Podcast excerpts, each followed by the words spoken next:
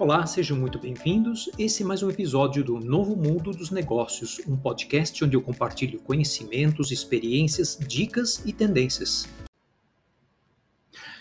É claro que a ideia do título desse podcast de hoje é de provocar vocês, mas também é uma recomendação sincera. Eu vou explicar. Nos últimos anos, especialmente durante a pandemia, eu tenho percebido um interesse desproporcional dos profissionais por tudo que tem a ver com transformação digital, é, novas tecnologias, ecossistemas de startups e seus modelos disruptivos, culturas, formas de gestão descentralizadas e tudo mais que é novidade no mundo moderno dos negócios. Eu me dei conta de que nesse viés por tudo que é novo, as pessoas tendem a desvalorizar e até esquecer o que é mais tradicional, ou como eu prefiro chamar, os fundamentos dos negócios. Eu usei Unilever como título do podcast, porque eu trabalhei 12 anos lá. Ela foi a minha maior escola de marketing, inovação estratégia, gestão, mas eu poderia ter mencionado também uma Mondelez, Nestlé, Natura, Ambev, Samsung, inúmeras outras empresas que fazem sucesso há muitas décadas. Né? Meu ponto é o seguinte: na sua busca pelas novidades e tendências, não abandone os pilares fundamentais sobre os quais se constrói um bom negócio, uma área ou uma equipe de sucesso. Eu me refiro a coisas básicas, como uma busca incansável pela melhor experiência de compra, seja ela online, offline, que é o famoso shopper experience, ou a construção de uma marca sólida, atrativa e engajadora através da consistência da sua execução eficaz em 360 graus. E, obviamente, responsável da perspectiva de SG todos os dias. Ou o desenvolvimento de produtos, embalagens e serviços que entregam benefícios e funcionalidades, funções que estão acima das expectativas das consumidoras. E mais especificamente, quando eu faço provocação para vocês pensarem em como levar o Unilever para dentro da sua empresa, eu me refiro não somente à inspiração dos cases famosos como de marcas como Dove, Axe, Homo Seda, Hellmann's e outras, mas também dos processos e formas de trabalho tradicionais e muito eficazes das empresas como Unilever. Por exemplo, todo mundo hoje fala em customer centricity, ou foco incansável na consumidor em todas as áreas do negócio. Mas para além das palavras, o que, que a sua empresa ou a sua equipe faz hoje para garantir um verdadeiro foco no cliente?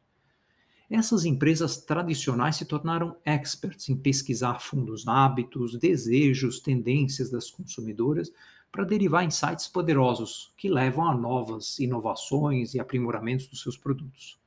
Vocês fazem regularmente pesquisas com seus clientes? Já têm planos para as próximas pesquisas em 2022? E não me vem com desculpas de que ah, não tenho orçamento, não tenho tempo para isso.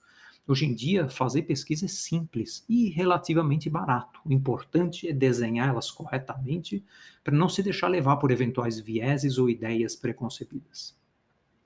Obviamente, além das pesquisas ad hoc, vocês podem se inspirar na forma que essas grandes empresas estruturam a sua captação, a sua análise, cruzamento e interpretação contínua de dados de mercado dados de clientes, de performance do negócio em geral.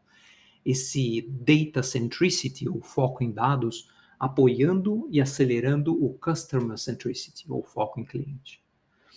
Aliás, falando em estruturar, uma outra coisa que essas empresas mais tradicionais fazem muito bem é estruturar os seus processos de inovação e de marketing de uma forma que eles possam replicar os modelos os aprendizados, as melhores práticas nas suas dezenas e dezenas de marcas em mais de uma centena de países diferentes pelo mundo. São verdadeiras máquinas de inovação e de marketing. E aqui, de novo, vale um alerta: estruturar processos e modelos de trabalho não tem nada a ver com antigo, com ultrapassado, e nem é contra o agile, ou seja, aquela cultura de feedback e adaptabilidade rápida, né, pela qual sou tão apaixonado. O antigo e o novo convivem e devem co coabitar, né? A empresa de uma forma harmônica e sinérgica para garantir o melhor resultado possível para o negócio de uma forma mais consistente e replicável. Uma analogia para essa convivência sinérgica entre o novo e o antigo é uma utilizada na metodologia SAFE de ágil em escala. Eles falam de um sistema operacional duplo, ou Dual Operating System, em que as funções operacionais de suporte, que são estruturadas de uma forma mais tradicional ou chamemos hierárquica, convivem com estruturas ágeis em squads para desenvolvimento de inovações, de produtos, serviços ou de marketing. Esse modelo estruturado tradicional aplicado nas áreas é onde existe uma maior replicabilidade e consistência operacional. e isso trabalha harmonicamente com o modelo ágil de test learning iterativo nas áreas que precisam dessa agilidade, tá? o Dual Operating System.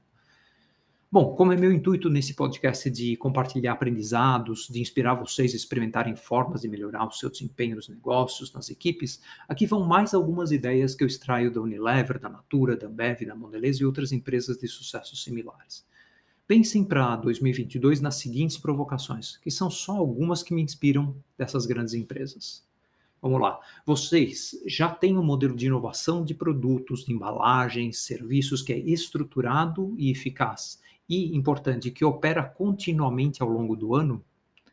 Ou, sei lá, vocês têm um bom sistema, um ecossistema para obtenção, análise, transformação de dados e pesquisas de mercado e de consumidores em insights poderosos para o seu negócio?